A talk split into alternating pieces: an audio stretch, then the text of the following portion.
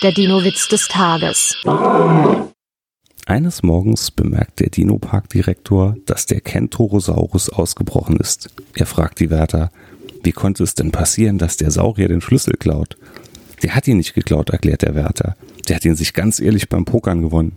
Der Dino-Witz des Tages ist eine Teenager-Sex-Beichte-Produktion aus dem Jahr 2022.